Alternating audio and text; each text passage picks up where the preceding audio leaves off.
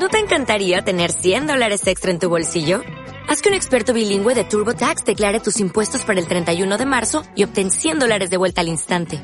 Porque no importa cuáles hayan sido tus logros del año pasado, TurboTax hace que cuenten. Obtén 100 dólares de vuelta y tus impuestos con 100% de precisión. Solo con Intuit TurboTax. Debes declarar para el 31 de marzo. Crédito solo aplicable al costo de la presentación federal con TurboTax Full Service. Oferta sujeta a cambios o cancelación en cualquier momento.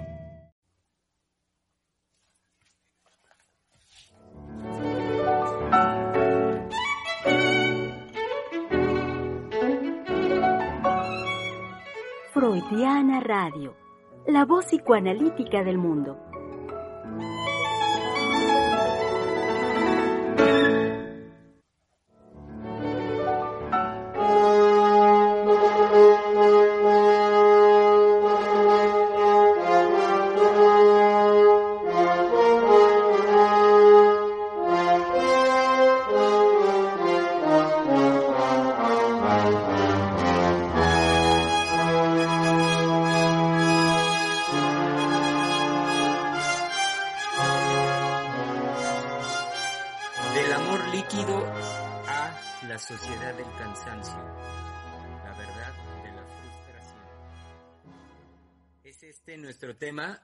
Querido público, que ayer apenas eh, comenzábamos como buen inicio de la semana. Ayer lunes fue el tema con el que dimos inicio a la conversación que habremos de eh, sostener a lo largo de esta semana. Sean muy bienvenidos, querido público, al mediodía de hoy, que comenzamos un mes. Eh, hoy es primero, martes primero de junio del año 2021. Eh, ya a unos cuantos días, lo sabemos bien, me parece, eh, en términos generales, la población de nuestro país, que estamos ya unos cuantos días del proceso electoral. Este domingo, eh, pues sí, sin duda es un llamado importante en cuanto a la, al compromiso, a la responsabilidad cí- cívica que representa para cada uno de nosotros el hecho de ir y manifestar, ir a las urnas a manifestar nuestra intención, nuestro deseo políticamente hablando para nuestro país. Y bueno, pues esto, esto habrá de materializarse ya dentro de unos cuantos días, el domingo 6 de junio. Eh, y bueno, lo comento esto porque ayer, si ya eh, pudieron estar con nosotros, querido público, la doctora, la doctora Silvia Heiser eh, mencionaba ya aún, pues algunas cuestiones eh, que están en juego, por supuesto, en este proceso electoral que habrá de llevarse a cabo. Tiene esto que ver, no es cualquier cosa eh, el que lo mencione, porque sí tiene que ver con el tema de nuestra conversación, sin lugar a dudas. Cuando planteamos del amor líquido a la sociedad del cansancio, sobre todo estas perspectivas que este, nosotros los tomamos como referencia de las obras de Sigmund Bauman y de eh, Byung-Chul Han respectivamente, eh, trabajos en el primero en el orden de la sociología y en el segundo en el orden de lo que eh, pues es filosofía, filosofía con fundamento también en la formación de Chul Han que ayer comentábamos, eh, fundamento teológico digamos. Dábamos un poco al menos cuenta de la formación en teología que ha hecho este filósofo surcoreano eh, asentado ya de tiempo en, en Alemania. Entonces, decía que tiene que ver el que mencionáramos ayer eh, cuestiones particulares de nuestro país, como es el, el, el, próximo proceso electoral y algunos otros elementos de nuestro contexto nacional, de nuestra realidad, por supuesto que están, están inmersos dentro de estos conceptos, el de la sociedad eh, del cansancio, el del amor líquido, eh, pues tiene que ver dentro de un contexto sociocultural mundial eh, en nuestro planeta de unos años para acá y al respecto del cual nuestra propuesta es, por supuesto, ir más allá de lo planteado en estos términos, en los términos de la sociología, de la filosofía, para desde el psicoanálisis nosotros poder conversar con ustedes, proponer lo que eh, podemos decir, lo que podemos compartir al respecto de la frustración y de ahí nuestro planteamiento, la verdad de la frustración. Sean pues bienvenidos, querido público. Esperamos, por supuesto, su, su, pronta y ávida participación. Y al mismo tiempo le doy, por supuesto, la bienvenida hoy, que es el espacio de palabra de hombre. la bienvenida. Bueno, diré de una vez, querido público, comienzo, comienzo con, eh, con la doctora Heiser. Si bien acabo de decir que es el espacio de palabra de hombre, me gustaría decir para que cuenten con ello dentro de unos minutos, que muy probablemente estará por acá. De una vez quiero anunciarla. Eh, querido público, sepan que puede estar con nosotros en un rato más la doctora Silvia Heiser, directora del Centro de Investigación. En tanto, presento a los colegas en Palabra de Hombre que ya estamos aquí presentes y me gustaría comenzar eh, en presentando allá en Pachuca a nuestro querido colega Einar Hernández. Pues sí, ¿me escuchan este ahí bien? Es que yo estoy un poco lejos. Sí, sí, se escucha Así es, sí, sí, eh, lo voy siguiendo, Germán, y, y pensaba muy rápidamente, ahorita, ahorita se me ocurrió que justamente el amor líquido, la sociedad del cansancio, pues son formas de pasar a la palabra, de pasar al discurso justamente la verdad de la frustración. Es decir, eh, aquello que podría decir, pues la frustración duele y duele mucho. Eh, no es este, algo fácil o sencillo de decir, ¿no? Porque toda frustración, los psicoanalistas sabemos que implica una renuncia. ¿Una renuncia a qué? Pues aquello que para el ser humano ha sido, eh, digamos, del orden de la promesa. Aquello que desde muy pequeñito el bebé fantasea que se va a dar. Aquel, digámoslo así, en términos freudianos, el, hacerse uno con, con el objeto, ¿no? con el objeto de la satisfacción, con el objeto madre, este, esa promesa ¿no? de eh, fusionarse con el otro. Entonces, bueno, en ese sentido, eh, Freud nos muestra muy bien en, su obra, muy tempranamente, incluso hay que decirlo, muy tempranamente, que este, pues ese niño se ve frustrado de esa, de esa realización y que pues justamente va a tener que construir el lenguaje, la comunicación para poder, digamos, desplazar esa frustración y a partir de ahí pues elabora otras cosas, ¿no? Entonces pensaba muy rápidamente que nombrar las cosas así desde la sociología, desde la antropología, desde los discursos, pues solo son formas de, nombrar la verdad de la frustración que eso está a nivel de lo inconsciente y no a nivel de la, conciencia, ¿no? Eh, porque también podríamos decir la edad del vacío, como lo hace Lipovetsky, ¿no? La sociedad del, del riesgo, como lo dice este, este otro sociólogo, Ulrich Beck. Son formas, ¿no? De realmente hablar de esa experiencia fuerte, dolorosa, que es la frustración. Pues a mí me gustaría, digamos, así entrar. Ok, muy bien, muy bien, bienvenido Einar. Como también le doy la bienvenida, eh, pues de una vez directamente hasta Francia, que lo veo ya, ya listo con micrófono encendido, a nuestro querido colaborador, compañero, al, el señor Alberto Lozano. ¿Qué tal? ¿Cómo están todos? Espero que este día, eh, con el tema de hoy, hagamos un auge, eh, una, un intercambio con nuestros radioescuchas, a los que habremos que motivar fuertemente para que esto sea, como decía yo hace unos momentos, un intercambio de lo que eh, este tema ahora nos dice, ¿no? Y yo quisiera decir, pues, esta idea del amor líquido,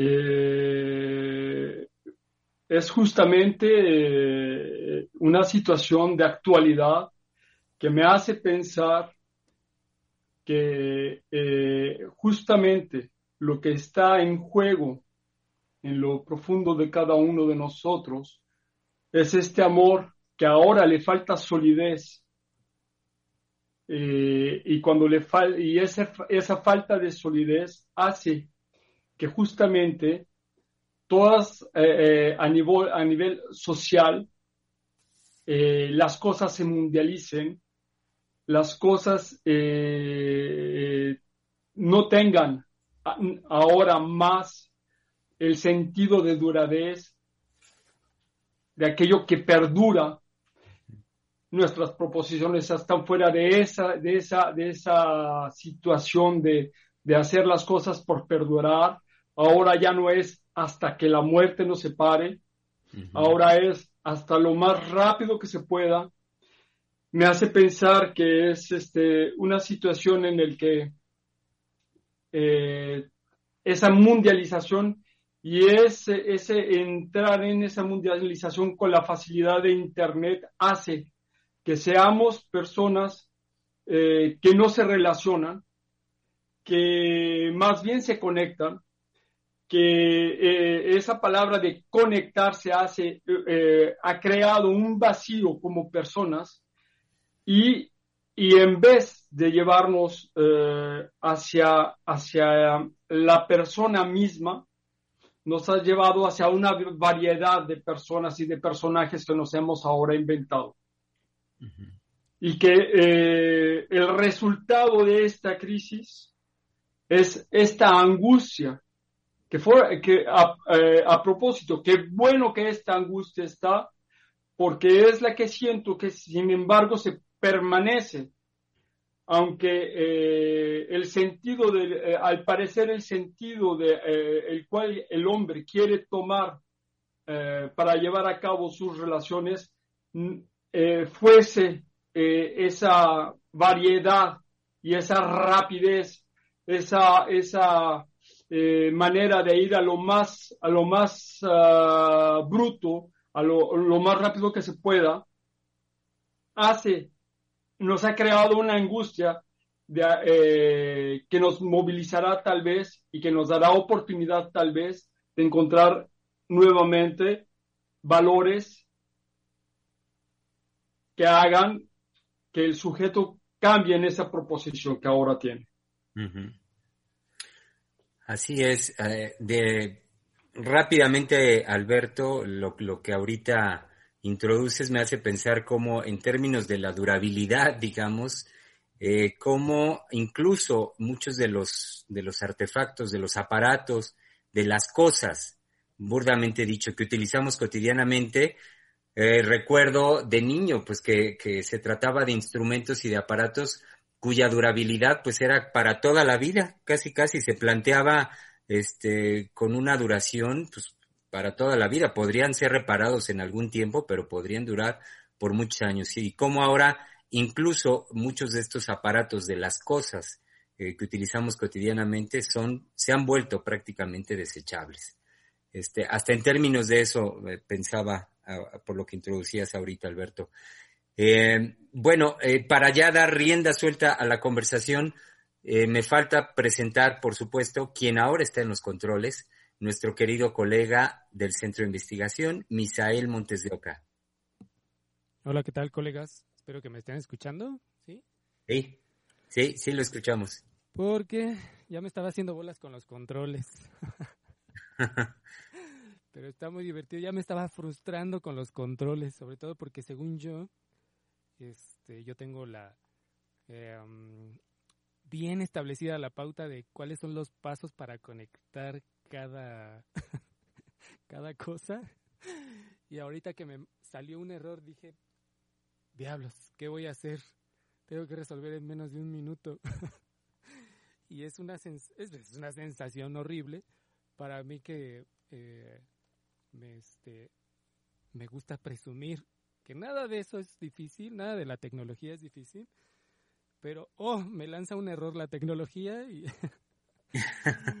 y me puso a trabajar rápidamente de, a ver, piensa, piensa, piensa, acuérdate de cuáles son los pasos para conexión.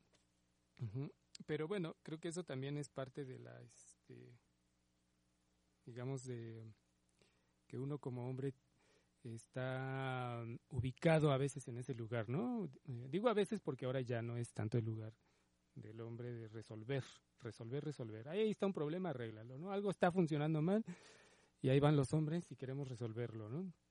Es decir, algo, algo de lo concreto de la realidad se frustra y ahí vamos en pos de, de esa, este, mm, pues de buscar una resolución, ¿no?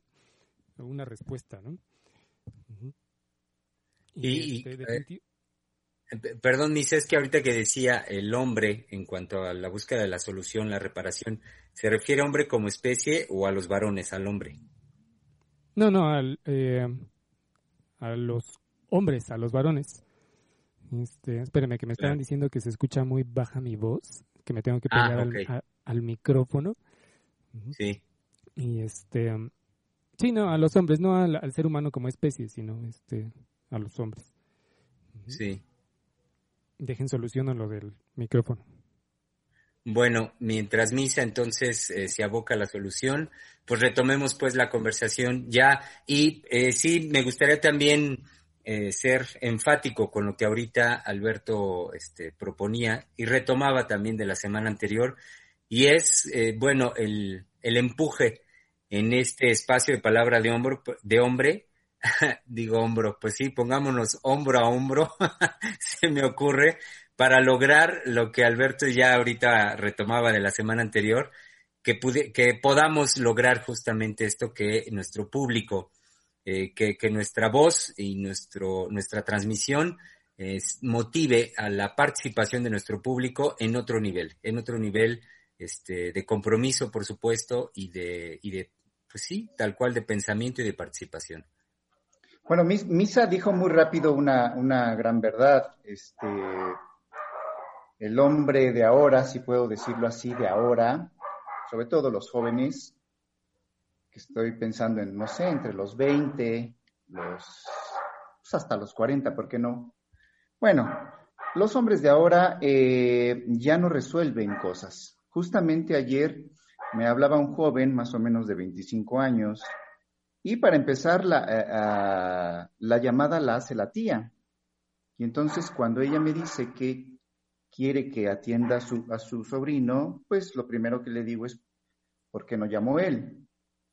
Y entonces ya este, le digo que es importante que si él quiere pues hablar conmigo, que, que llame, él llama.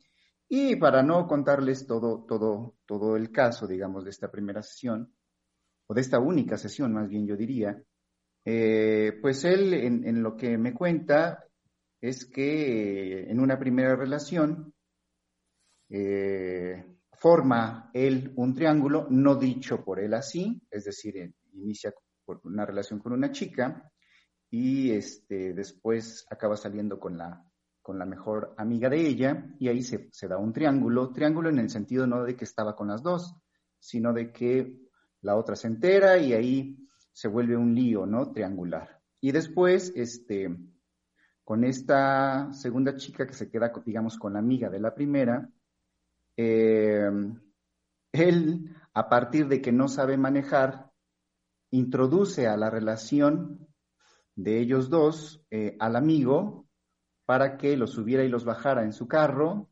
pero en ese introducir al amigo, pues lo dejó que se metiera hasta la cocina.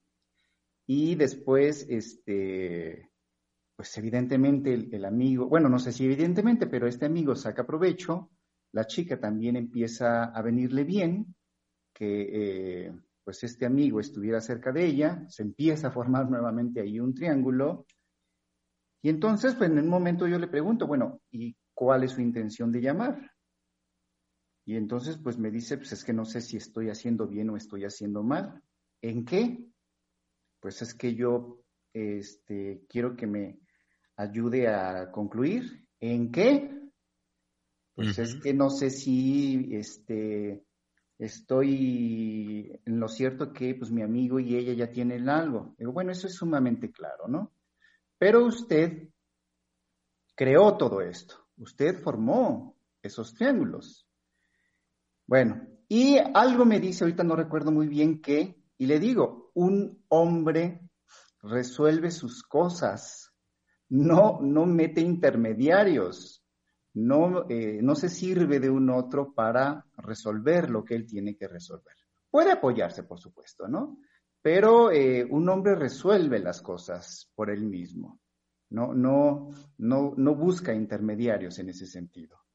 Entonces, eh, ahorita que Misa dijo, los hombres ya no resuelven, bueno, eso es verdad, está, digamos, en no solo en el decir de los, de los jóvenes varones, sino en, toda su vida, ¿no? Es decir, creo que aquí está muy claro, si lo, si lo transmití bien, desde que mete a la tía de intermediaria, después este, en las dos relaciones meten un tercero, este, quiere que a través de mí se resuelva, está el, triángulo, podríamos decir, y los analistas sabemos que lo que está de fondo ahí es el Edipo, ¿no? Por eso digo una sola sesión, porque pues iba a ser eh, lo único que él iba a poder, digamos, conseguir con eso. Eh, y entonces, pues ahí inmediatamente dije, bueno, yo eh, es la única vez que lo voy a escuchar. Y es, es cierto, Einar, ahorita que retoma la, la, expresión que nos dice Misael, sí, desde el hecho de, eh, pues no, no exagero, cambiar una llanta, porque sabemos que hoy en día para muchos hombres es del orden de lo imposible.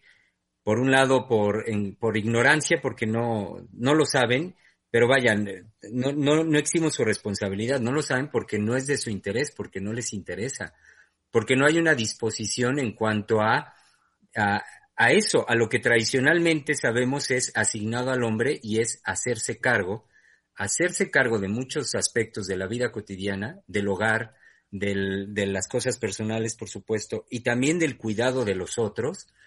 Entonces, eh, pongo el ejemplo de la llanta porque es una de orden muy cómodo hoy en día por los servicios que puede prestar las aseguradoras, los, las aseguradoras a través de los bancos, en fin, todas esas cosas, ni, ni darse por enterados de cómo, cómo se cambiaría una llanta y nada más es llamar al servicio y que se hagan cargo este, esas personas, ¿no?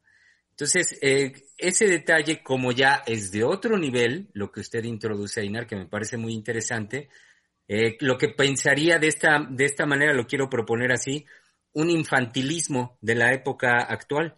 Cuando hablamos también, eh, vaya, en términos de, lo que tenemos de referente en la conversación de esta semana, términos sociológicos, que es el trabajo de Bauman, como es filosófico desde Chulhan, eh, ahí no hay lugar, a mí me parece, a lo que es concerniente al psicoanálisis. Desde el psicoanálisis, ¿cómo podemos decir esto que propongo, que es un infantilismo?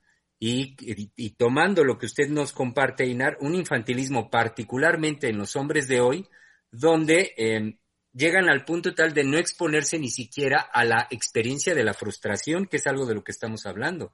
Es decir, se requeriría de entrada primero la decisión de un hombre, jugándose como tal, de, eh, de, de jugársela en algo. Vamos a pensar que tanto hemos hablado en la conquista de una mujer, por ejemplo. O, lo otro de la vida cotidiana que dije, jugársela en ver cómo se las arregla para cambiar una llanta. Y en función de la labor que emprenda, sea una o sea la otra, entonces vérselas con la frustración, y lo estoy poniendo ahorita en términos muy concretos, frustración en ese nivel muy de lo concreto de la vida cotidiana, a la hora de resolver o no poder resolver una circunstancia. Entonces, por eso proponía que en lugar de ello, lo que los analistas eh, escuchamos hoy en día en muchos varones es algo, eh, es esto que digo más bien de un infantilismo, un infantilismo en, en, el hombre actual, en el hombre moderno, un infantilismo incluso también en el ejercicio de su sexualidad. Lo digo ahorita por lo que usted, por el caso que nos comparte Inar, por cómo en, en términos de lo que sí eh, podríamos, podríamos nosotros pensar ahorita, hipotéticamente hablando, que está jugándose el Edipo en este muchacho, en este hombre en particular, pero cómo es el favorecimiento de una posición infantil en no jugárselas, en ir más allá de lo que sería una posición esperada de un hombre.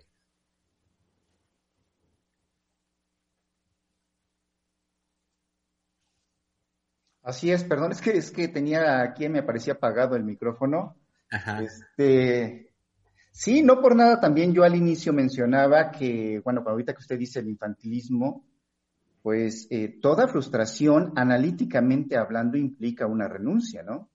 Y sabemos que en el caso de los varones, pues la renuncia, claro, hay, hay que decirlo, ¿no? Aquellos que hemos pasado por una experiencia analítica, eh, porque evidentemente los otros hombres pues no, no, no están obligados a pensarlo así, a vivirlo así, los, los analistas varones sabemos que eh, el análisis nos va develando que la renuncia a la, que, a la cual vamos a ir construyendo y elaborando en análisis, y que justamente por eso yo decía, pues es dolorosa, es al renunciar al primer objeto de amor, a que ese objeto anhelado, en el caso del niño, pues no lo va a tener nunca ni lo va a alcanzar nunca, ¿no?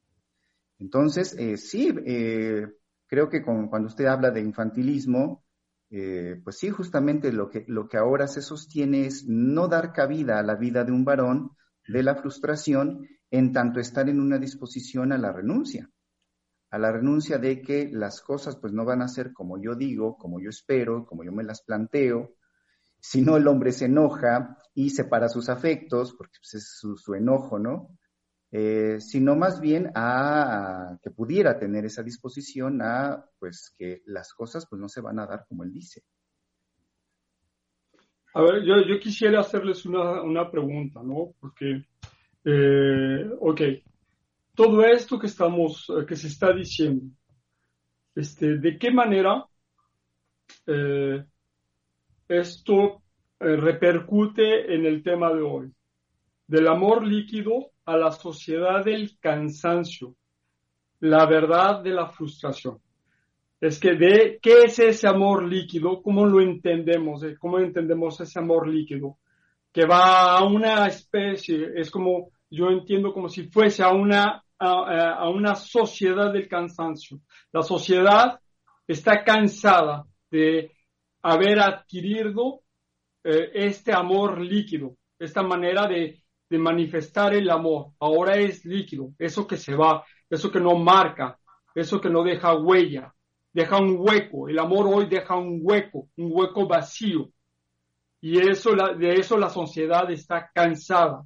Y como que la, la verdad de la frustración sería esa consecuencia. Estamos, esa sociedad se ha vuelto eh, eh, ha sido la, la, verdad que ha encontrado esa sociedad es esa frustración.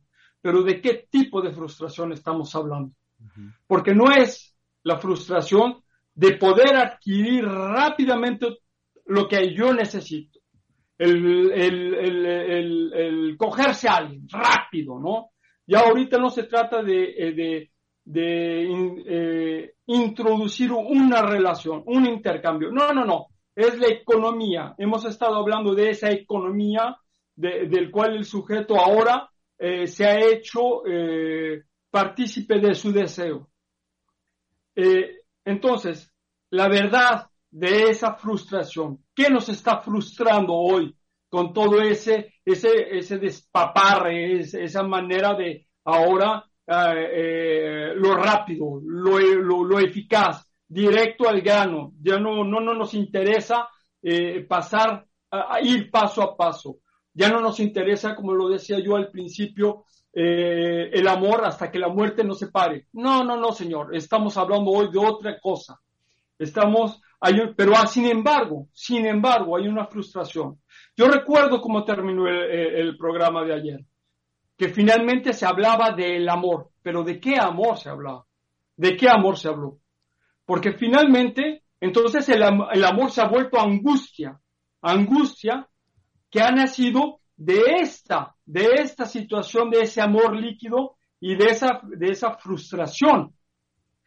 Es esa, yo tengo, eh, eh, entiendo eh, este, ahora esta angustia de ese amor anterior que se manifiesta por medio de la angustia para angustiar a los sujetos a los cuales se están diciendo, bueno, pues tengo todo, ¿y por qué no me siento bien?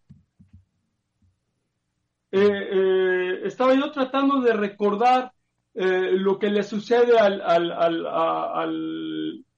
al, artista, del cual la doctora Lozano hablaba, que decía, este, pues, con lo que estoy haciendo estoy cortando los árboles de esta madera negra, ¿no? Y pues si no soy yo, es, es otro. Y está en análisis. ¿De qué está, está en análisis? porque algo lo angustia. ¿Qué es lo que le angustia de esa situación de la cual él ha hablado? El amor hoy se ha vuelto angustia para recordarnos algo que es muy importante, que en esa apariencia en la cual ahora no eh, eh, eh, estamos ahora supuestamente respondiendo a las verdades y a la, y a la, y a la, y a la manera en cómo debemos llevar las relaciones, no funciona, no funciona, se ha vuelto angustia también. No sé si llego a, a explicar lo que quiero decir a través de eso. Primero, creo que la, este, uno de los puntos es no irnos justamente en la finta de que las condiciones externas, ¿no? La facilidad ahora de los vínculos por medio de las redes sociales van a venir a resolver eh, de pasar de una persona a otra y satisfacernos, ¿no? No, sino justamente que esa, es, esa facilidad de los vínculos, contrariamente, se esperaría que eso crearía una sociedad más feliz, cercana a uno de los otros, pero no, justamente va creando, eh, digamos, este, eh, solo para valerme de la palabra, este cansancio de, bueno, puedo pasar de una relación a otra, puedo ir de un contacto a otro, lo puedo eliminar, me puedo deshacer de él, pero va quedando siempre algo que no se va, este, digamos, a satisfacer. Eso por un lado. Es decir, no hay que irnos en la finta de las de que las condiciones externas son las que nos van a frustrar. No, eso es un aspecto nada más, creo yo, de la, de la, este, de la frustración, sino que la frustración es una creación del sujeto. Y que vía, la, eh, digamos, lo exterior, eh, él mismo, nosotros mismos nos podemos engañar de que ya eh, se adquirí el último teléfono, si adquirí, si ya tengo mis redes sociales llenas de contactos, digamos, eso me va a satisfacer, eso me va a colmar. Y no, no, no, no, no, no va, este, ni siquiera eso, ni siquiera eso alcanza para lo que yo he creado que desconozco, porque no es a nivel de la conciencia, pero que yo he creado mi propia frustración. Y eso se sostiene, es decir, para mí lo importante de señalar de la frustración, de la verdad de la frustración, es que es una creación del sujeto. Ahora, lo que, lo que me parece muy, muy valioso de lo que el señor Lozano introdujo, no sé si lo seguí, Alberto, es eh, este aspecto que usted va mm, construyendo muy bien, cómo, es, si, si, lo seguí, dígame si va por ahí. el aspecto de la frustración de ahora es decir, que estamos viviendo de la verdad de la frustración, estaría por el lado de que se ha eh, hecho, eh, lo voy a decir así, no una posibilidad de que el ser humano se plantee posibilidades amorosas, sino más bien ese amor ha devenido angustia. Entonces, la frustración estriba, si lo seguí, en que, bueno, y eso me hizo pensar, en que eh, justamente el, ser humano ya no apuesta o ya no puede apostar a la solidez del amor, que sí había ahí una esperanza, sí había ahí una orientación, sí había ahí un ordenamiento, sí había ahí una ilusión de felicidad, sí había ahí una brújula. Permítame eh, eh, interrumpirlo un momentito. Lo que quiero decir es que hemos llegado a un punto de mundialización de todo, de todo, de todo, que qué, le ha sucedido al, sujeto, a la persona, pues, al sujeto, ¿eh? a la persona. ¿Qué nos, qué nos ha sucedido con esa facilidad de la mundialización?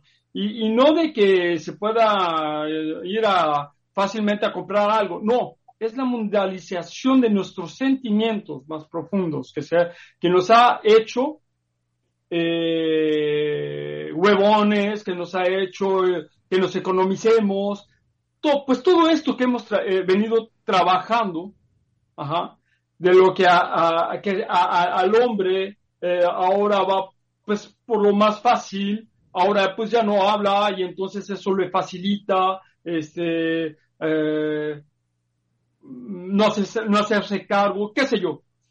Es una mundialización que, ha empobrecido eh, la persona, la persona, lo singular de la persona, lo ha hecho líquido, como lo, dice el tema, lo líquido, no tiene consistencia.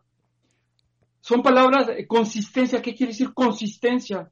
No tiene, no tiene dónde apoyarse. El individuo hoy no tiene dónde apoyarse, dónde apoyar lo, que pudiese eh, eh, pensar o, decirse a él mismo. Nos hemos, eh, ¿cómo, decir, acaparado de todos los discursos, de todos los discursos. Ahora ya si, si, si, nos queremos cambiar de sexo, pues está el discurso para, para acogernos, para, para, para entonces ser parte de eso, ¿no?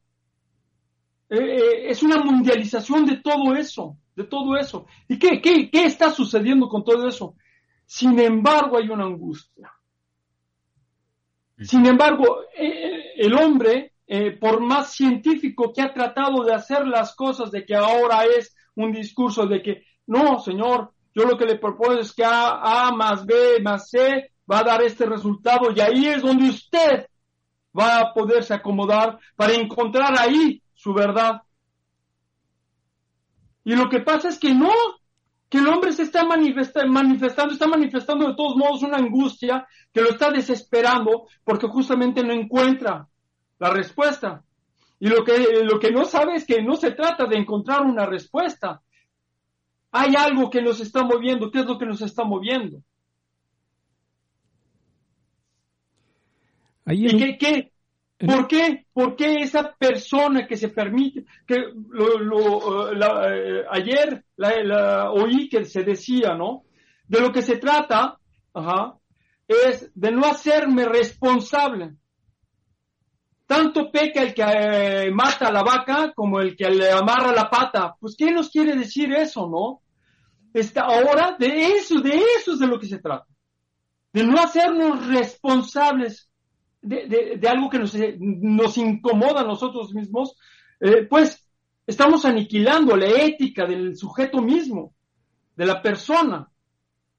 Ya no hay ética, o ética por aquello que, puedo yo mm, eh, entender como ético, es tratar de, haber un, de hacer un compromiso con uno mismo, fuerza con uno mismo, un compromiso un compromiso en el que yo tengo que ver, pues cómo le amarré la pata. ¿Qué me está escondiendo? ¿Qué me está escondiendo ese que dice, pues yo no, yo nomás le amarré la pata, yo no la maté, yo nomás le amarré la pata. Y pues yo, yo no, ya me deshago de esa responsabilidad. Nos estamos deshaciendo de nuestra propia responsabilidad. Y eso algo nos indica que si fuese así, si eso resolviese hoy, eh, pues no estaríamos angustiados. Pero la gente lo que sucede es que se está angustiando.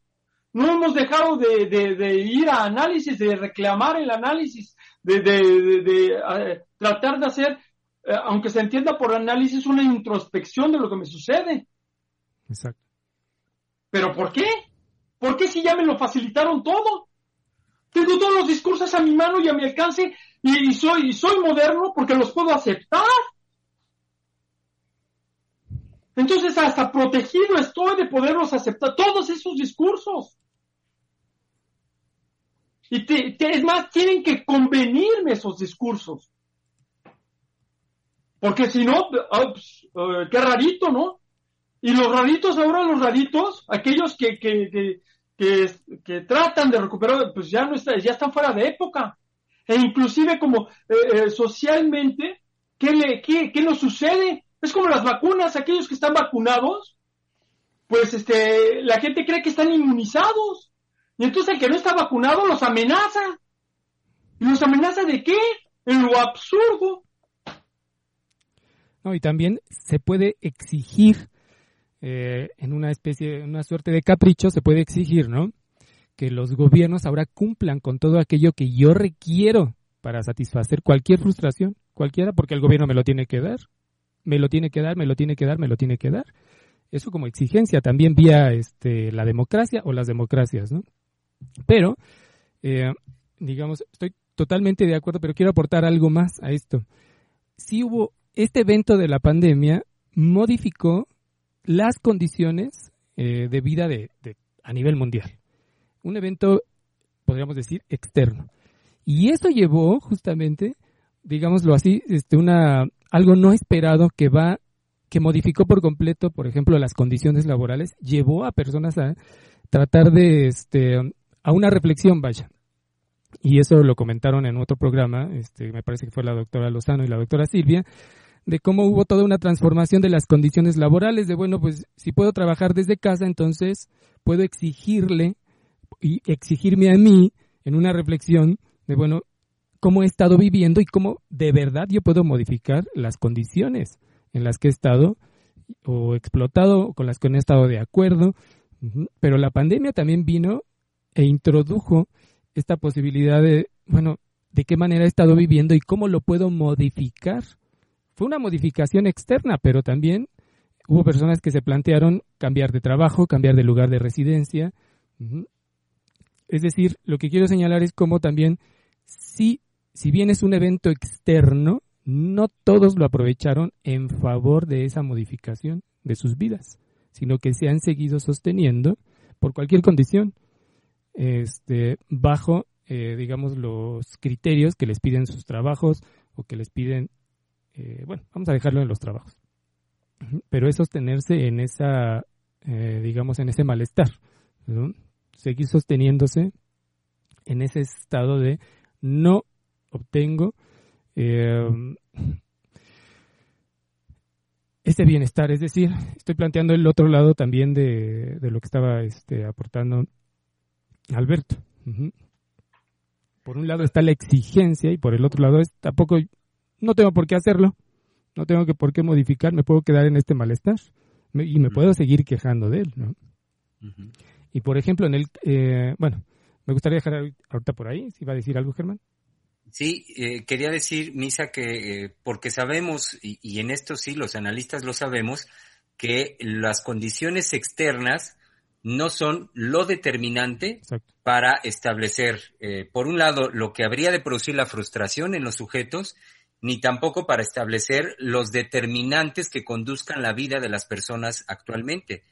Y esto lo relaciono con lo que ahorita Alberto ya nos venía diciendo. Sí, a nivel de, la propuesta eh, de discurso y de elementos y de objetos que exteriormente podemos tener al alcance hoy en día, que es prácticamente todo, como lo plantea Alberto, a través de redes sociales, a través del Internet, de tantas cosas tenemos acceso prácticamente a cualquier cosa. Y parecería, por lo tanto, que esta accesibilidad a nivel exterior de todo lo que nos brindaría una satisfacción, pues eso colmaría de felicidad a los seres humanos y ya no habría queja, ya no habría, por lo tanto, frustración, ya no habría angustia, como lo señala Alberto, lo que aquí eh, eh, es fundamental que nosotros transmitimos, porque es fundamental del descubrimiento freudiano, porque es experiencia que nosotros hacemos en el análisis, es que paradójicamente ahí donde tenemos acceso a más y más y más, lo que aumenta es más y más y más la angustia.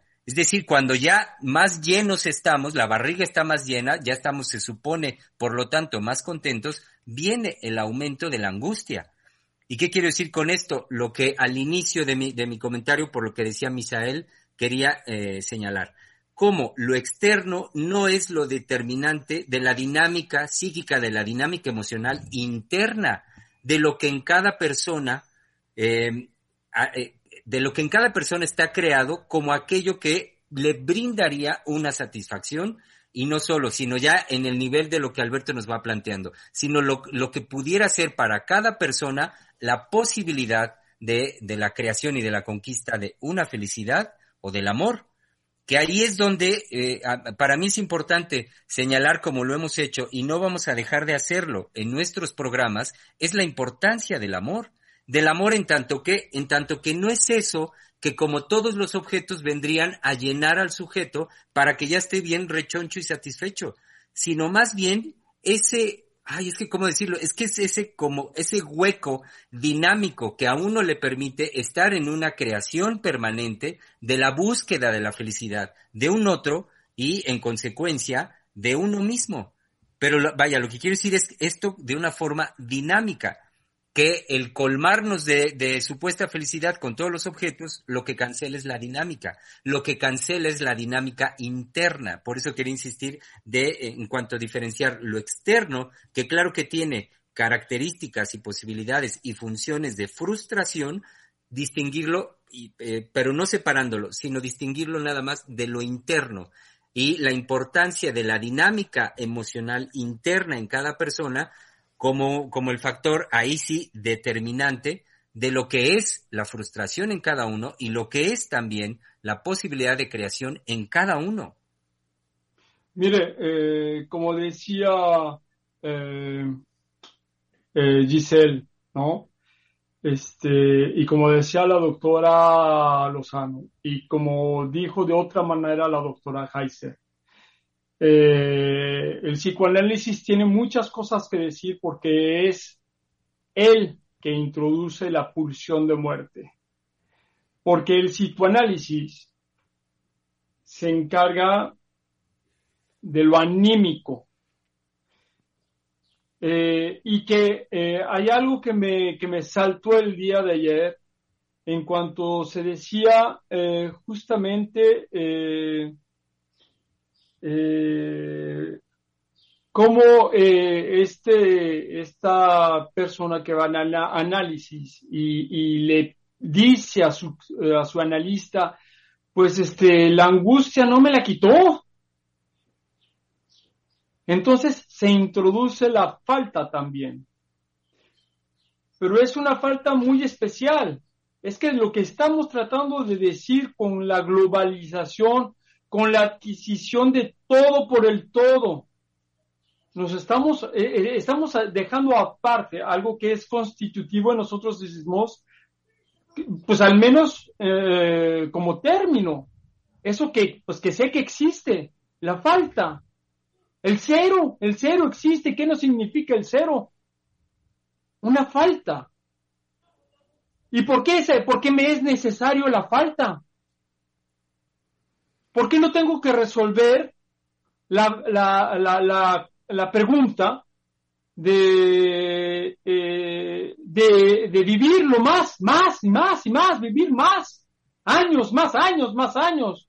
Hay una conquista para, para, para hacernos jóvenes, eh, eh, pues, ¿cuál es el sentido de todo eso? Sin embargo, no queremos hacernos cargo de, de, lo que eso nos significa. El límite, el límite, importante. ¿Por qué el límite es importante? ¿Por qué no tengo que limitarme en ciertas cosas?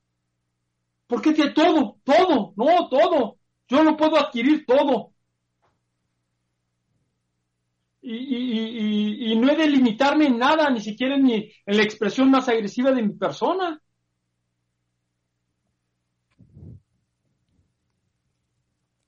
Ah, y en el caso de, de, los hombres hay un punto, hay un aspecto más en este de colmarse de, que queda siempre reservado, que queda siempre en silencio y que tiene que ver con el amor y es la pornografía.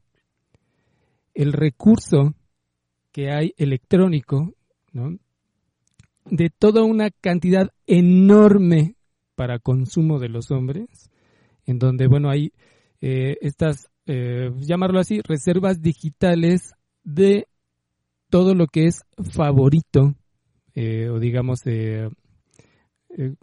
como lo, me lo dijo una vez un, un, este, un paciente, una persona, em, tengo mis favoritos guardados, ¿no? En mi, este, por si llegan a desaparecer de las páginas, entonces yo los tengo en reserva. Pero es eso que también impide eh, la relación de ir eh, a enfrentarse con el eh, con la con la posibilidad de que una mujer le diga sí o no, ¿no? Es decir, enfrentarse con el otro para ver si es posible satisfacer satisfacer eh, en la línea de lo sexual y en la línea del amor, en el encuentro con el otro, eh, a ver si sucede o no sucede el encuentro.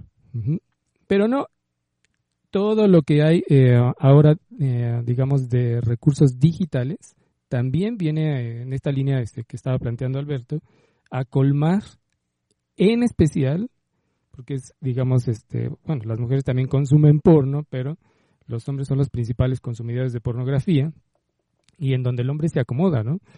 Es más, eh, digamos, la, este aspecto se mantiene oculto, en reserva, por lo que facilita, ¿no? Y em, una vez, este, em, no recuerdo si fue em, conversando con la doctora, por alguna pregunta que, este, algo que estábamos hablando en relación a la pornografía, yo le decía, no, doctora, las, las, los recursos que hay en relación a la pornografía son hasta gratuitos. Solo basta hacer clics, ¿no? Un par de clics y está todo un, un este, un universo disponible, ¿no? Pero no solo me refiero a la cuestión eh, de facilidad de la pornografía, eh, digamos la que es eh, gráfica, por así decir, que exponen el coito como tal, sino toda, toda aquella imagen que hace que el hombre se, se conforme con estoy mirando mujeres y ya, eso es todo. Es decir, que se colman vía este, nada más estar mirando sus contactos, mirando todo lo que se, pues, todo lo que circula en las redes, y que no hay, eh, bueno, que hay este acomodamiento y que no hay el, bueno, yo voy a ir y eh, pues, a enfrentarme con el otro y a ver qué sucede, ¿no? No lo hay, y creo que eso queda muy eh, em, oculto, ¿no? Bueno, entonces habría que decir que con lo que dice eh, Alberto y dice usted Misa, entonces habría que decir que justamente no se trata en esta mundialización de colmar al sujeto a los sujetos, de llenarlos y rellenarlos y rellenarlos, sino que justamente lo que da la posibilidad de una vida humana, de una vida digna, de una vida con rumbo, de una vida con dirección, de construir posibilidades para mí, de sostener aquello, como lo decía muy bien Alberto, ¿no? De sostener algo que yo quiero, de lo que yo estoy convencido, de mis convicciones, de mis ideales, de mis metas, qué sé yo, lo que, de lo que no se puede prescindir, que él dijo como la falta, pues es justamente de la frustración.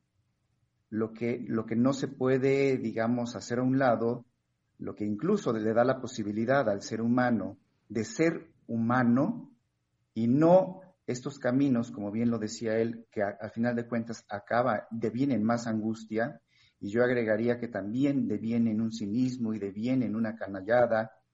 Eh, ahorita voy a decir a qué me refiero con eso, que más bien de lo que se trata es de no prescindir nunca de la frustración, porque justamente la frustración da la posibilidad que, de que el sujeto en principio pueda hacerse, lo voy a decir así, consciente de sí mismo, de qué quiere, de a dónde va, de qué se pregunta, qué le falta, qué no le falta, y a partir de eso ir construyendo una propia vida. Aunque eh, eso, Einar, sí eh, me parece decir, eh, importante decir sin garantía.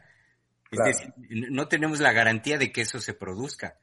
Eh, pero sí estoy de acuerdo con usted en cómo va introduciendo lo que, lo que creo que ya desde ayer la doctora Heiser introducía que desde el tema mismo cuando plantea la verdad de la frustración, que, que no es quedarnos simple y llanamente en, en esa experiencia que incluso a nivel conductual cualquier persona hemos experimentado de pasar por una frustración, sino más bien estoy pensando eh, la verdad de la frustración eh, como este, digamos, pivote, como este momento que puede ser eh, inaugural o que de hecho es inaugural en la dinámica psíquica en un sujeto hacia la creación de otra cosa, de otra cosa. Por eso ahorita en relación a lo que usted dice, Ainar, yo dije, bueno, nada más no tenemos garantía de que así sea.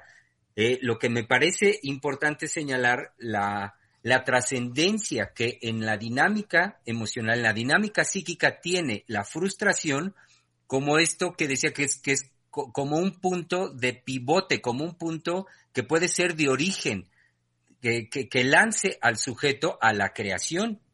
Ahora bien, a la creación ahí es donde decía sin garantía, porque puede crear este, formas placenteramente de autodestrucción o de destrucción del otro.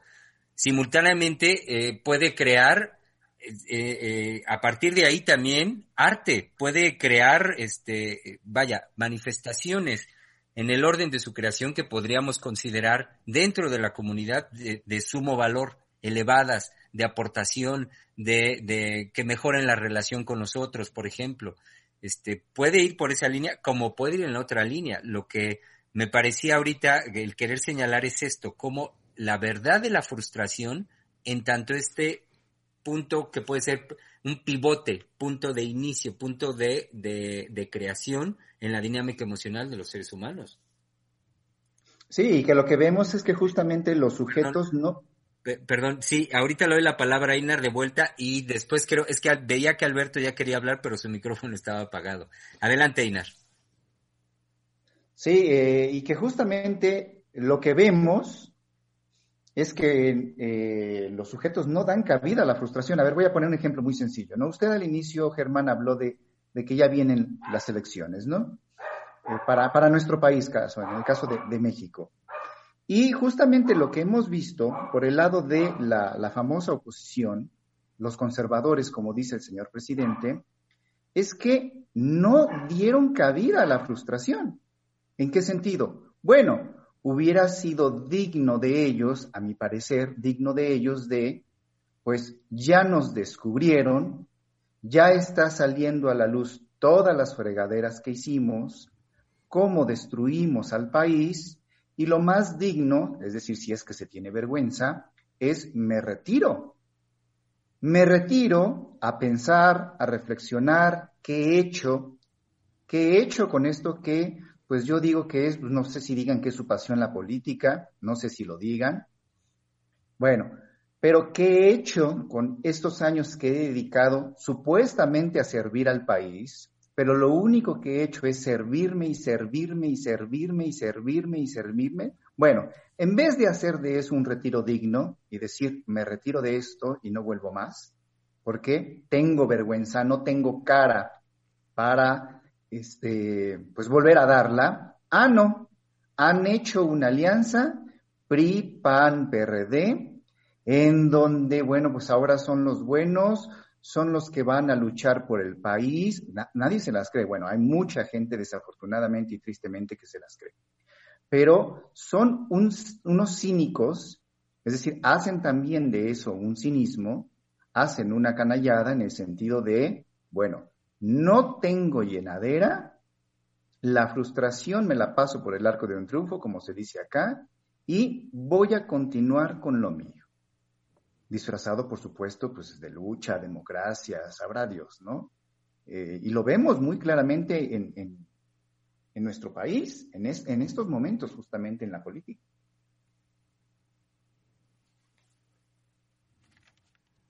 Sí, yo lo que quería añadir a la frustración, al poder de la frustración, es si eso que pudiese motivar o eso que no puede motivarme también porque eh, puedo quedarme solamente ahí frustrado y no hacer nada, ¿no? Entonces, no es, no siento que sea siempre motor para hacer algo, producir algo que sea eh, por el lado del amor, que sea por el lado de lo odio, del odio, ¿no? Puede ser también eso que me para. Por eso eh, eh, no hay garantía, ¿no? Por eso no hay garantía. Pero es mejor saber eso, porque entonces eso habla de la individualidad de la persona, ¿ah? a tratar de responder a eso y decir que entonces sí se puede. Ahora yo te voy a dar el discurso positivo, para que de tu frustración te encamines por el camino más bello. Ajá. Esa es la resiliencia, ¿no? Sí, Ese es el nuevo discurso de la resiliencia. Claro, pero que eh, yo prefiero, eh, como decía, eh, por decirlo así, un momento en el que pues, pues mejor no hago nada, a, a, a ser absorbido por un discurso que no es mío. Pero de eso tiene uno que darse cuenta, porque cuando uno no se da cuenta, pues es fácilmente, eh, eh, hay una inercia, en algún, de alguna manera el hombre tiene una inercia por hacer algo, ¿no? Algo, hay que hacer algo. No es lo primero que uno se plantea, ¿no? Eh, uno sale de un duelo y pues para salir del duelo hay que hacer algo. A lo mejor no sé qué, pero, pero tengo la inercia de hacer algo. Eh, ese sujeto pues quiere vivir al menos, ¿no? Pero está el que no quiere vivir y ese no va a hacer nada. Prefiero a ese que no va a hacer nada a esa persona que va a agarrar pues el discurso construido y que va a hacer algo. que va a hacer algo. Pues, y me voy a convencer de ese discurso para hacer algo. Y ese discurso además lo voy a usar para disculparme de lo que me va a suceder, porque lo justamente donde yo no estoy es en ese discurso. Y entonces trato de engañarme a mí diciendo que, que voy a solucionar algo.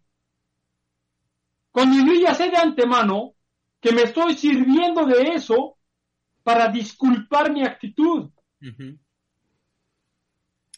Por eso, en ese sentido, Alberto, tan importante lo que nuestro presidente ha señalado en más de una ocasión, eh, ahorita lo recuerdo por lo que decía Inar, ¿qué, ha señalado el presidente? Cómo sujetos como estos, como los conservadores, no tienen ni siquiera las, pues las agallas, digamos, siquiera de presentarse a dar una disculpa.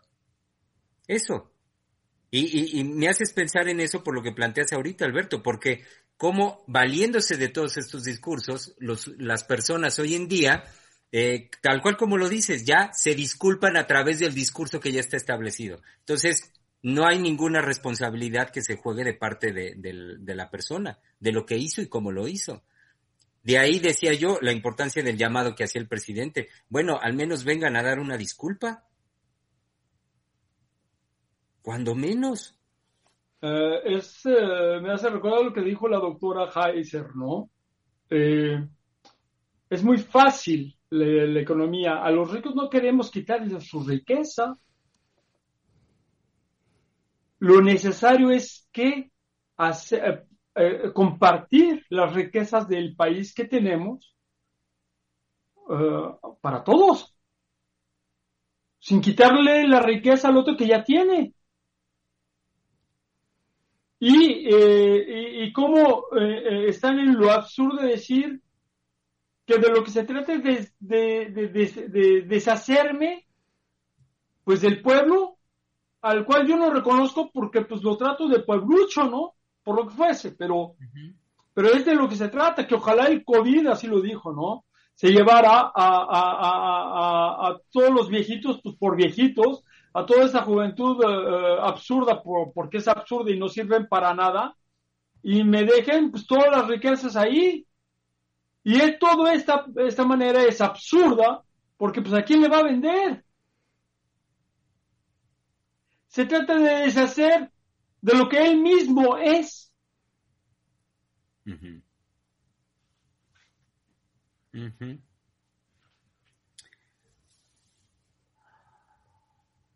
Entonces, podríamos decir que eso a nivel de discurso, ¿no? Los discursos colman, eh, perdón, los discursos que colman apaciguan al sujeto, ¿no? Eh, en esta mundialización buscan apaciguar, pero, ah, porque todos tienen una respuesta, ¿no? hay una respuesta para todo, como lo venía diciendo este Alberto. ¿No? Lo puedo buscar en internet y con eso me justifico mi propia inquietud, porque voy a encontrar una respuesta para todo. Pero en ese sentido, pues van a apaciguar y bueno, por supuesto que es, eh, toda esta cuestión de ser sujetos eh, a, a, merced, ¿no? No solo de los discursos, sino de la, eh, podría decir, de la explotación, ¿no? pero... Es como decir, perdón, es como decir que lo que estoy buscando es el discurso, no que me apacigüe, sino que me que dé la respuesta que yo necesito para que yo me disculpe de mi propia, eh, eh, Sí, ¿cómo se dice? Eh, responsabilidad. exacto. Sí, pero aún así, en si el... no encuentro ese discurso, entonces estoy preocupado. Exacto. Es que a eso iba, que en el, en el sujeto se sostiene algo incómodo, algo no, que no se resuelve. Y pues, es esa búsqueda constante de la respuesta, pero hemos pasado, eh, en esto que este, también venía diciendo Alberto, que se trabajó también ayer, hemos pasado de ese apaciguamiento, es decir, todo el siglo, finales del siglo XX, depresión, ¿no? La, este, la gran, eh, no fue pandemia, disculpen, se me olvida la otra palabra, fue este, epidemia, ¿no? A nivel del- de la llamada salud mental fue la depresión y todo el boom de los eh, antidepresivos. Pero a pesar de que se elevó, digamos así, el, eh, eh, el discurso de la ciencia en cuanto a dar solución, lo que se dispararon son los estados de angustia, los ataques de pánico. Entre mayor comenzó a circular a nivel de discurso cualquier cantidad de respuesta, tanto tecnológica como este, filosófica, como científica, se dispararon los niveles de angustia eh, a nivel de registrado como salud mental, los ataques de pánico, los ataques de ansiedad también, ¿no? Este, me refiero a la nomenclatura, por supuesto, de cómo circula la información, en, lo que decía este también eh, más al inicio Alberto. Es decir, vemos cómo se sostiene que a pesar de que se puede tener toda esta tecnología a nuestra disposición, hay algo que no se colma, hay algo que no es suficiente. Y cómo el sujeto ahí es activo en lo que sostiene como aquello de él, desconocido por él, que sostiene como frustración. Se puede complacer ver, con él mismo. Ustedes díganme, ustedes díganme, está en busca de ese discurso que le pueda eh, decir cómo eh, eh, quitarse toda responsabilidad. Pero ¿qué responsabilidad? Porque esa eso que llamamos responsabilidad, su responsabilidad, le crea la angustia que no quiere. Pero ¿cuál es? ¿Cuál es esa angustia? ¿Qué es lo que está finalmente en el fondo de lo que él, a- a- lo que él, pues de alguna manera sabe, porque pues eh, es lo que quiere esconder? ¿De qué se trata, señores?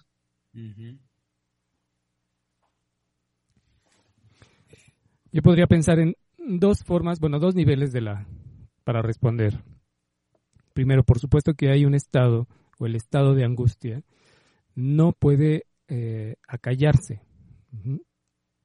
Por el otro lado, bueno, ahorita este eh, puedo ampliar un poco más sobre eso. Y por otro lado, es eh, cómo en el sujeto se, se sostiene, es decir, a nivel de la responsabilidad.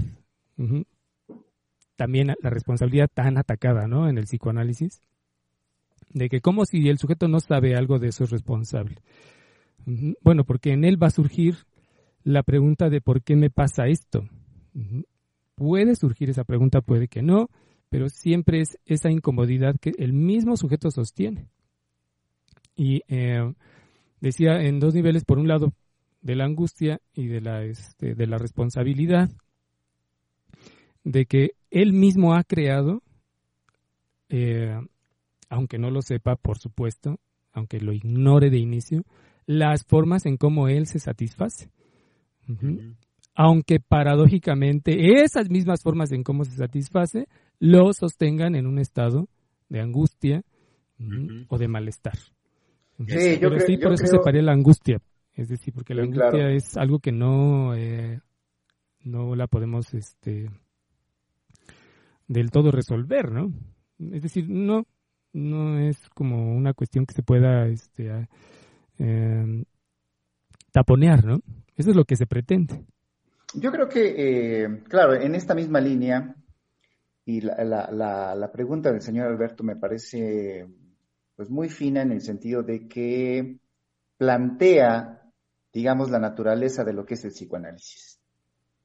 Eh, el psicoanálisis, ¿por qué es tan insoportable? ¿Por qué siempre ha sido rechazado, odiado, ¿no? Aquella expresión ya muy conocida, quizás, ajá, de la peste, ¿no? De ellos piensan que les traemos la cura y no saben que les traemos la peste. Bueno, ¿qué es lo, cuál es lo que, lo que, qué es el psicoanálisis o qué, qué, qué viene a develar el psicoanálisis? Pues justamente, lo voy a decir en estos términos, la, la propia miseria, que la doctora hablaba de este, el lunes, o no me acuerdo si la semana pasada, de la bestialidad, ¿no? Creo que así fue como la, nombró, la bestialidad.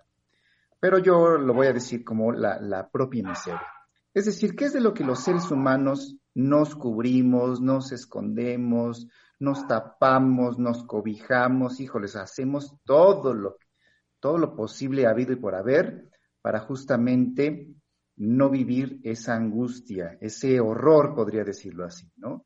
De la propia miseria de la cual no nos hemos querido hacer cargos y de la cual, si bien puedo coincidir ahorita rápidamente con, con Misa, que no somos conscientes, sí la sabemos. Una de las, de las, podría decirlo así, una de las cosas fuertes, difíciles en un análisis para aquellos que hemos atravesado un análisis es encararnos, así quitarnos la, máscara de usted conoce muy bien eso. Eso que ahorita nombro como miseria, ¿no? Pero pues, se le puede nombrar de mil maneras. Pero es uno por primera vez en una experiencia analítica arrancarse la careta de es verdad. Yo siempre he conocido esto y es de lo que nunca me he querido hacer cargo y por eso no me la juego y por eso me abrazo de los discursos y por eso busco respuestas y por eso y por eso y por eso. Es, creo, me parece, por eso digo que es muy, muy fina la, pregunta porque remite al núcleo de lo que ha sido la naturaleza del psicoanálisis. Ah, y hay algo genial en cuanto a, a, los norteamericanos que creyeron que con el psicoanálisis eh, es decir, que iba, el psicoanálisis iba a poderse explotar, que bueno, en parte lo lograron, pero lo que Freud sentencia es que una vez que se popularizó, que se hizo accesible en, Estados Unidos el psicoanálisis, entonces comenzó, eh, digamos, eh, um, como decirles, no funcionaba como esa terapéutica para calmar, sino al contrario, lo que, lo que comenzó a operar pues es justamente el que, bueno, si yo voy y le hablo a otro, entonces va a ocurrir esto que usted decía, ¿no, Einar? Eh, si, aunque el analista ahí no sirviera para nada, me, refiero en el sentido de, la, de lo que en Estados Unidos se pretende a nivel técnico, de que es el analista el que va a develarle. No, es el mismo, eh, como, lo establece, como lo decía Lacan, pues, el, el mismo procedimiento este, hace que la persona se vaya develando. Y es lo que les explotó en Estados Unidos, ¿no? Nada más quería comentar ese dato. Es, para mí es genial, ¿no? Porque eh, esta contraportada eh, que señala, mm, ay, en este librito de Jagalan Miller, de este, me parece que se llama Introducción al Método, ¿no?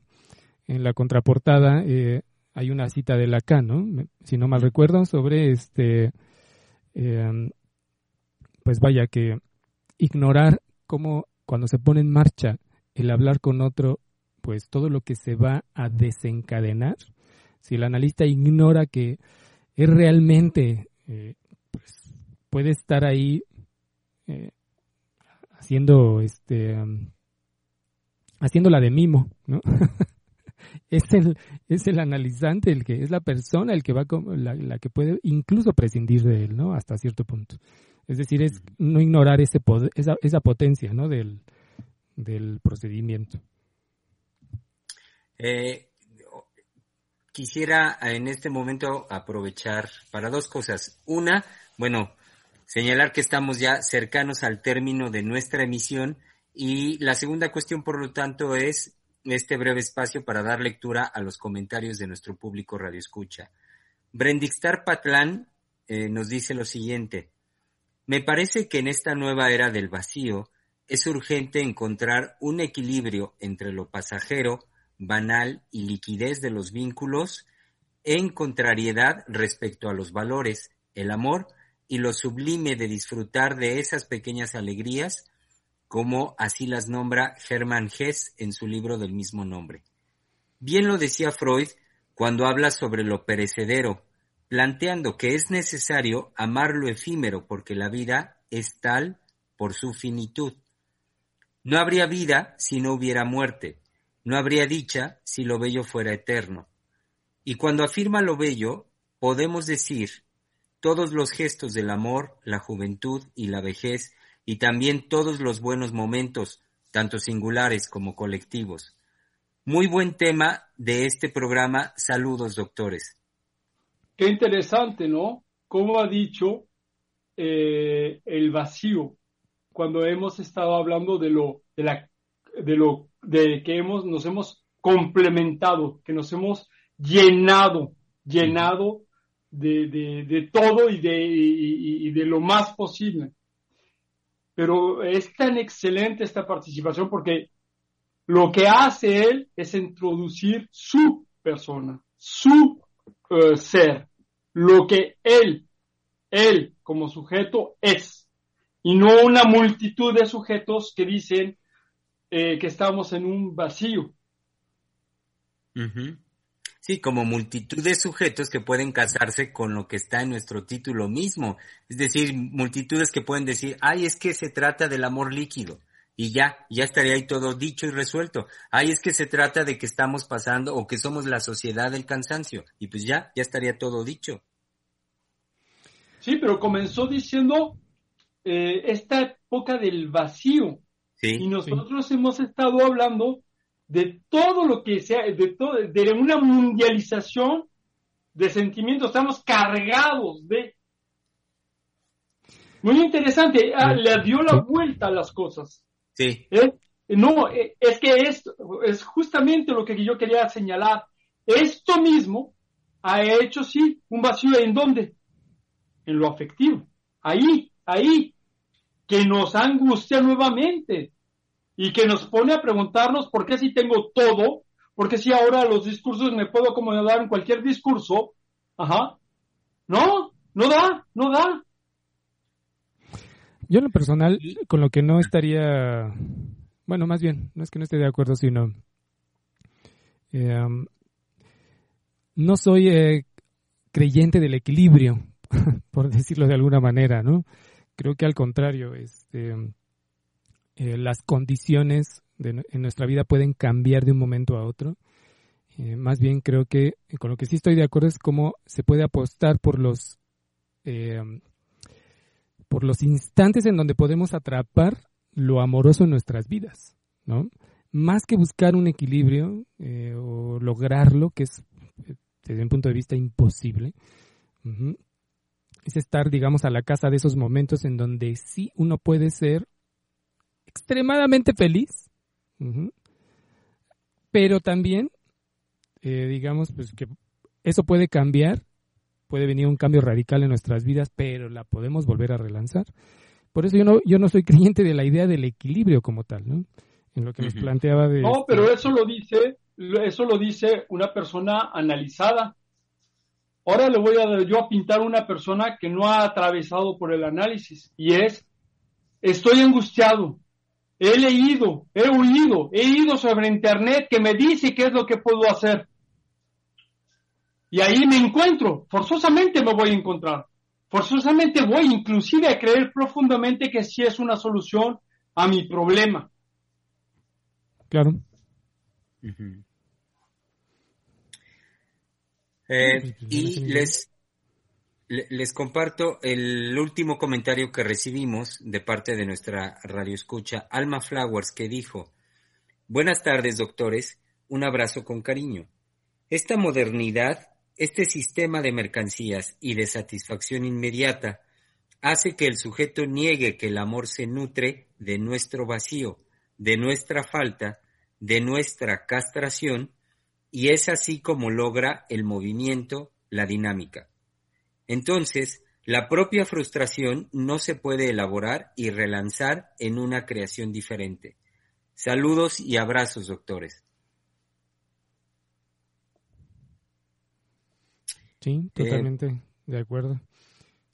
Pues bien, como decía hace un momento, fue esta la última participación de nuestro querido público Radio Escucha Y con esto, eh, bueno, estamos ya sobre la hora, en el término de nuestra emisión.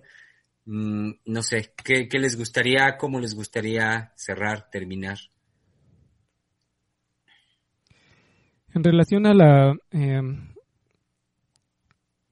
a ir tanto eh, más allá plantearía este de, de, los discursos que colman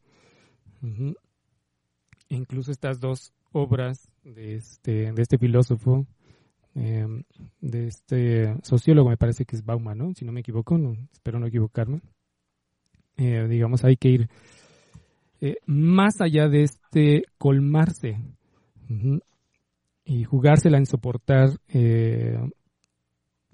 aquello que nos, que nos falta, aquello que sabemos que nos falta, soportar un tiempo para crear algo nuevo. Porque si algo deviene la frustración es creación, diría yo. Y sobre todo que eh, algo en lo que siempre, siempre estamos poniendo el dedo, el, siempre estamos ahí insistiendo, insistiendo, que es en el amor. Eh, diría que, bueno, no hay posibilidad para el amor si no se está, digamos, en, la, eh, en este ánimo de soportar. Eh, pero soportar me refiero a que activamente, ¿no? Saberlo, es decir, eh, sostenerlo, sostenerse,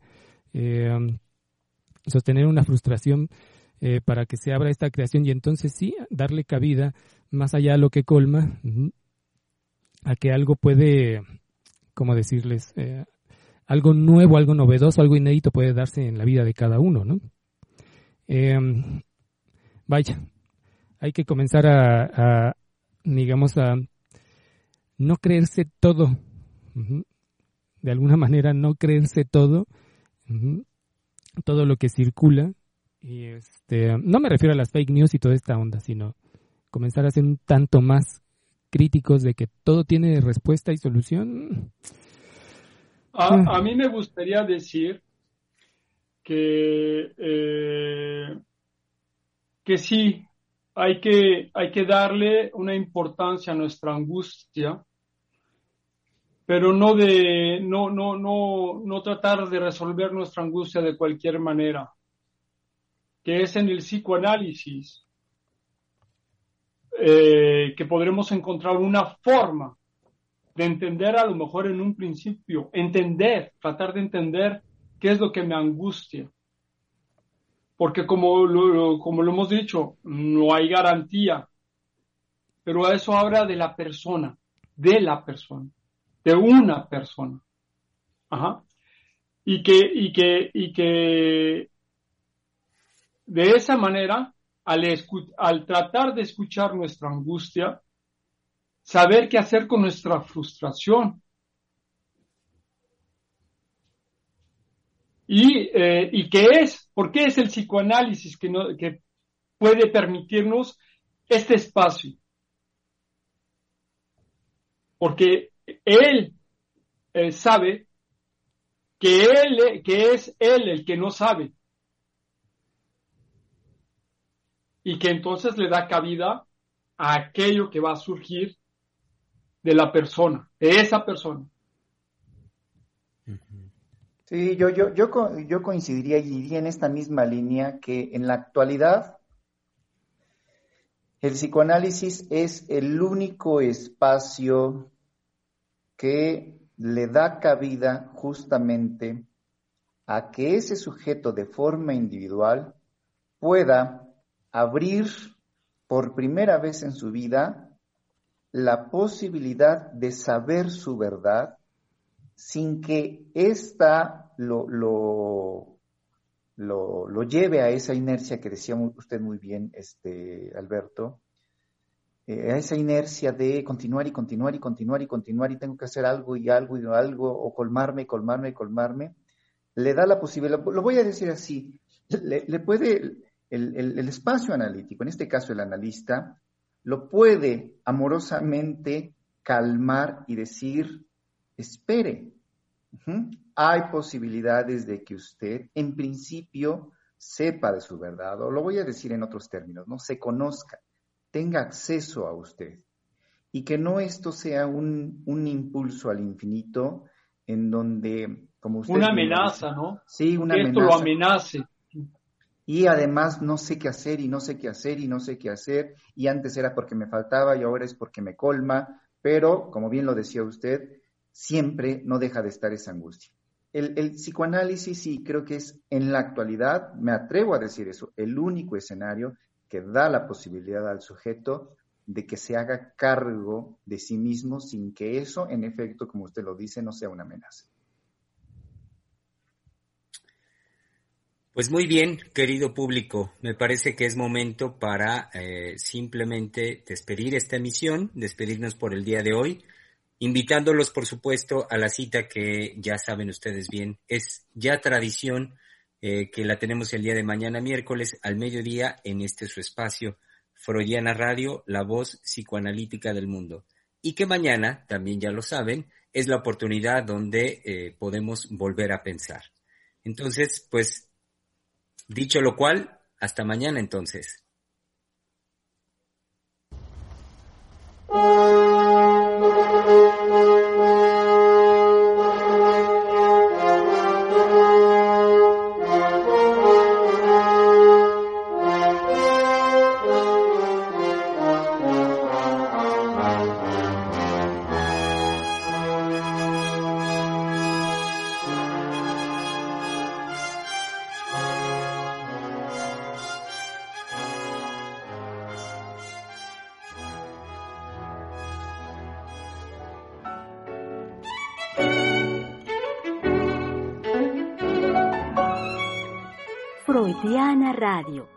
La voz psicoanalítica del mundo.